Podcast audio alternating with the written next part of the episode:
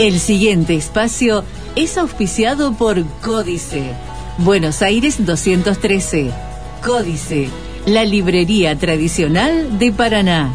Hablar de libros es hablar de Códice.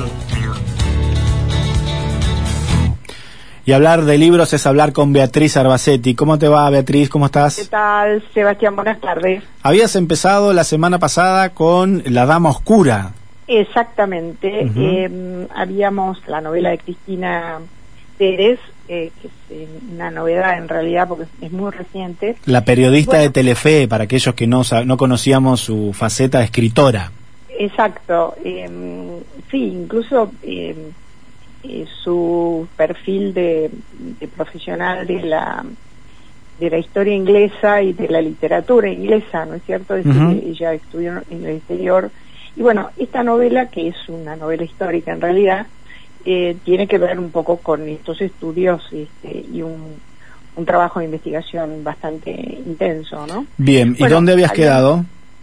Mira, eh, creo que habíamos cerrado con la mm, interpretación de Romeo y Julieta y mm, bueno, llega la peste a Londres y un poco nos hace acordar a- al Decamerón de Boccaccio porque los eh, nobles aficionados al teatro se trasladan a Place House, eh, llevan allí los espectáculos porque además la reina era muy afecta y, y los visitaba con frecuencia. Y allí se representa una de las primeras comedias de, de William Shakespeare, que es Trabajos de Amor Perdido. Es una típica comedia de enredos, eh, donde lo, lo que produce la confusión es que las tres parejas se disfrazan, se travisten y bueno, eh, eso es lo que hay que desenmarañar.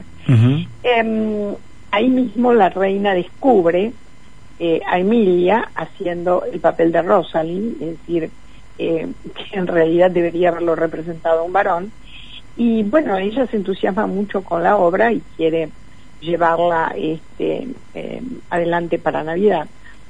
Y mm, entre tanto, Emilia va recibiendo noticias de este William Shakespeare que, la enamora, eh, que no son muy satisfactorias. Por ejemplo, se entera de que tiene esposa e hijos en Stratford y a su vez, eh, ella que tenía trato con Marlowe, eh, le pregunta cómo es y él lo considera un muchacho ambicioso. Entonces ella un poco se siente utilizada, cree ver cierta conveniencia eh, por su situación social y por, por cómo eh, Will se ha llegado hacia ella. Eh, pero bueno, ha quedado embarazada y eso la pone en una situación eh, compleja, al punto tal de que el barón Hanson le dice que, bueno, este, él no va a tolerar un bastardo, por lo tanto, la casa con un primo lejano, Alphonse Lanier, y ya no va a vivir en palacio. Eh, bueno, eh, Shakespeare, por supuesto, eh, se enfurece porque mm, ya este casamiento implica una distancia mayor, antes tenían alguna posibilidad de verse, y mm, digamos que en el ámbito histórico que describe la novela hay una mm, profusión de intrigas, tanto en la corte como en la comunidad de los actores y de los dramaturgos, ¿no es cierto? Em, bueno, em, una vez que Emilia ha tenido su bebé, eh, a quien llama Henry, em, la, William se, se va bajo el estandarte del conde Pembroke em, y arma una compañía de teatro para eh, convocar a los espectadores fuera de Londres.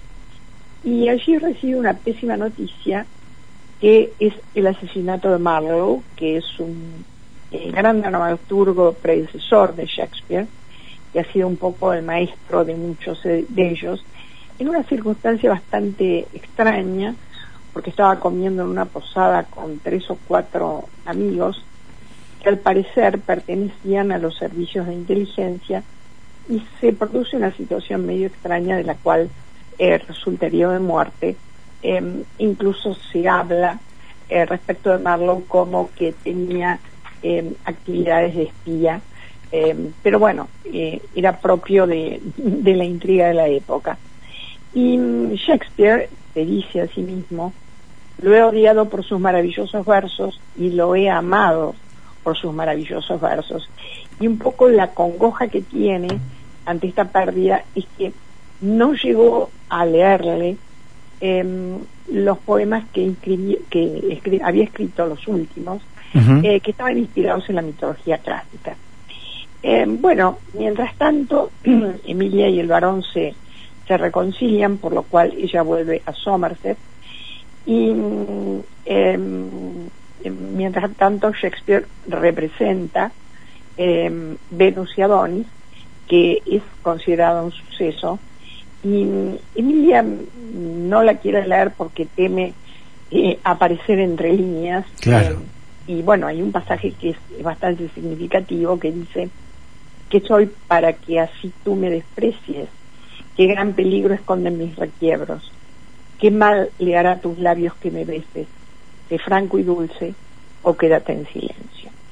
Bueno, eh, a esta altura ya el Lord Chamberlain ha creado una compañía de teatro para la cual eh, Shakespeare escribe sin cesar y no solo tiene un gran éxito con el público, sino que el varón lo respalda fuertemente y bueno, eso hace que pueda llevar eh, parte de sus ganancias a la familia y acá vemos cómo el teatro empieza a tener un carácter empresarial a punto tal que las compañías compiten entre sí. Y esto yo traería eh, a la memoria em, como ejemplo la película Shakespeare enamorado, en donde precisamente se ve esta disputa entre las compañías teatrales, ¿no? Bueno, eh, hacia 1594 se descubre una conspiración contra la reina que pone de em, relieve la figura del conde de Essex quién es el que va a quedar con el control de la inteligencia. Y bueno, eh, acusan a su médico personal, un médico portugués, de haber querido envenenarla, con lo cual, bueno, el, castigo es la tortura y el encierro en la famosa Torre de Londres, ¿no? Entre tanto, siguen las representaciones y, bueno, Emilia no puede con, con su genio, dice, asistiendo a una función, en medio de la multitud y vestida como un muchacho, se vio abrumada por el amor y el dolor. Supo que Romeo y Julieta eran ellos mismos. Entre los aplausos se vio huyendo del teatro, mientras William toda la noche había buscado en los palcos, anhelando verla, sabiendo que ella sabía que esa historia la habían soñado juntos en noches robadas al destino. Bueno, él eh, sigue a ese muchacho, y mm, se reencuentran, los amantes se reencuentran en trance de éxtasis muy bien descrito. Em, de lo que citamos simplemente, William pensó en que dos cuerpos que se aman se confunden con la energía del universo. Es cuando un hombre más cerca puede estar de Dios. Acá vemos que, bueno, la, la prosa, a propósito del tema, eh, tiene un tono lírico y cada vez más exaltado, ¿no es cierto? Bueno, pero evidentemente eh, Emilia no sabe que no va a poder estar con, con William definitivamente. Eh, entre tanto, Henry, em, el conde de Hudson, que a su vez es el hermanastro de, de la reina, está agonizando con la peste, y a William le llega otra terrible noticia que es la muerte de su hijo varón, Hamnet, un chico que tenía 11 años para la época, la describe de un modo bastante conmovedor. Dice, escucharon un grito que interpelaba el cielo con la cara en alto. Lo vieron quebrarse como si un rayo hubiera doblado su espalda. Sin Hamnet, él mismo ya había muerto. A propósito, yo, bueno, sugeriría al que le interese que hay una película muy interesante que se llama All is True, todo es cierto, eh, que está producida y protagonizada por Kenneth Branagh eh, a propósito de este episodio de la vida familiar y de la muerte de Hamlet. O sea que toma episodios eh, muy reales, digamos. Exactamente. Casi documentales. yo señalo que mm, hace una investigación bastante detallada y, y sí tiene muchas escenas que son efectivamente históricas, ¿no? Y, que es lo que le da el carácter a, a la novela. Claro. Bueno, entre tanto, eh, Emilia tiene, empieza a tener dificultades económicas porque el marido que le han asignado es bastante carambana y bueno, consigue finalmente que lo embarquen a Cádiz en la flota que va a ir a luchar contra los españoles eh, con la mm, esperanza de que cuando retorne le den algún título.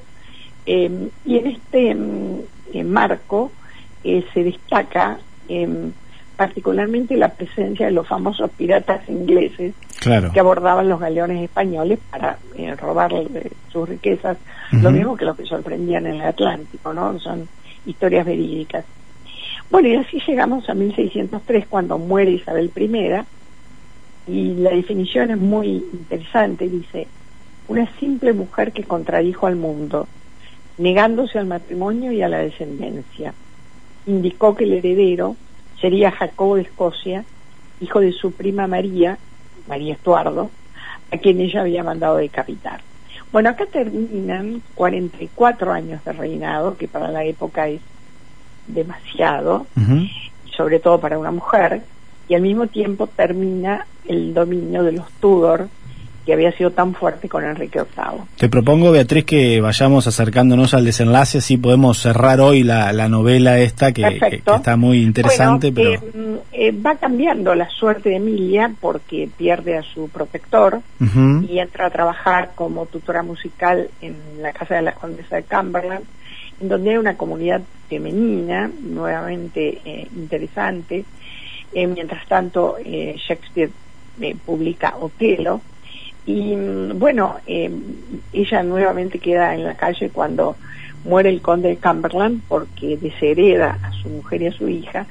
Y entonces ella se eh, instala en la casa paterna y empieza a escribir en 1607 eh, un trabajo que, que la va a, bueno, a hacer famosa, que es el Salve Dios, Rey de los Judíos, donde ella, em, dirigiéndose a los hombres, dice, déjennos recuperar nuestra libertad, desafíense a sí mismos a no tener soberanía sobre nosotras. Mi poesía permanecerá en el mundo muchos años más que mi honor, o que yo misma pueda vivir, y será luz para los que vengan después.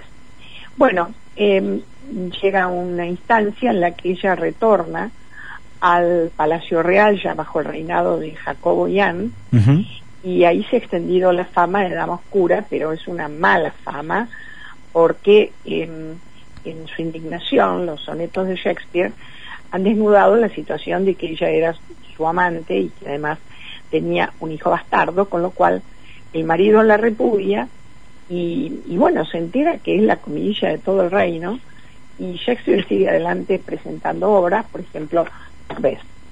Em, bueno, ella lee los sonetos se da cuenta que son terriblemente provocadores, eh, la pone en una situación sumamente incómoda y lo empieza a considerar un traidor, hasta que él se da cuenta y asume la culpa que de que le ha causado, causado un, un daño realmente terrible, al punto tal que dice, hoy daría mi cabeza para evitarle a ella este suplicio. ¿Acaso borrar mi presencia de esta ciudad, exiliarme, sea lo mejor que pueda darle a ella que fue maestra de mi corazón?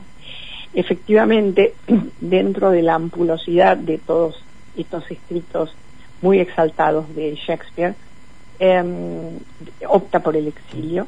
Y bueno, la última función que se hace en el Teatro del Globo es la de la Tempestad, es una obra muy significativa. Y hay una, una frase que eh, ya está prácticamente en el cierre cuando William está marchándose de Londres, en donde la narradora dice, el globo era el centro de su universo. La vida acontecía doblemente intensa en el escenario. Allí vibraba la gente simple y sensible, los más capaces de soñar, los que más sabían de la vida, es decir, el pueblo, que era el verdadero público que Shakespeare tenía. Bueno, esto me parece significativo porque este teatro eh, sufrió un incendio que lo destruyó totalmente, y en el siglo XX eh, un actor norteamericano se propuso una empresa bastante significativa que fue eh, recaudar fondos para reconstruir el globo, Sam Wanamaker se llamaba, y lo consiguió. Bueno, el globo está este, a las orillas del Támesis y este sigue representando a Shakespeare, por supuesto. Bueno, nosotros nos recomendamos eh, para los lectores, para los amantes de la historia, oyentes, sobre todo para aquellos que les interesa la historia. Eh, esta época isabelina está muy bien descrita desde todo punto de vista, tanto de la perspectiva de los personajes como del marco histórico, en donde, bueno, lo que se destaca es eh, la presencia muy fuerte del gobierno de Isabel I y esa famosa guerra em, contra Felipe II que terminó en un fracaso absoluto y el ascenso definitivo de Inglaterra como el nuevo imperio europeo, ¿no? así, que, bueno, me parece que es interesante para recomendarla. Muy recomendada, entonces, La Dama Oscura, eh, vida de Emilia Bassano Laniers, eh, de Cristina Pérez, periodista, profesora de historia y literatura inglesa, que aquí le saca un poco el jugo a ese rol. Exactamente. Gracias, Beatriz. ¿eh? No, al contrario, Sebastián. Hasta luego. Era la profesora Beatriz Arbacetti y su micro de libros. Este espacio fue auspiciado por Códice, Buenos Aires 213. Códice, la librería tradicional de Paraná. Hablar de libros es hablar de Códice.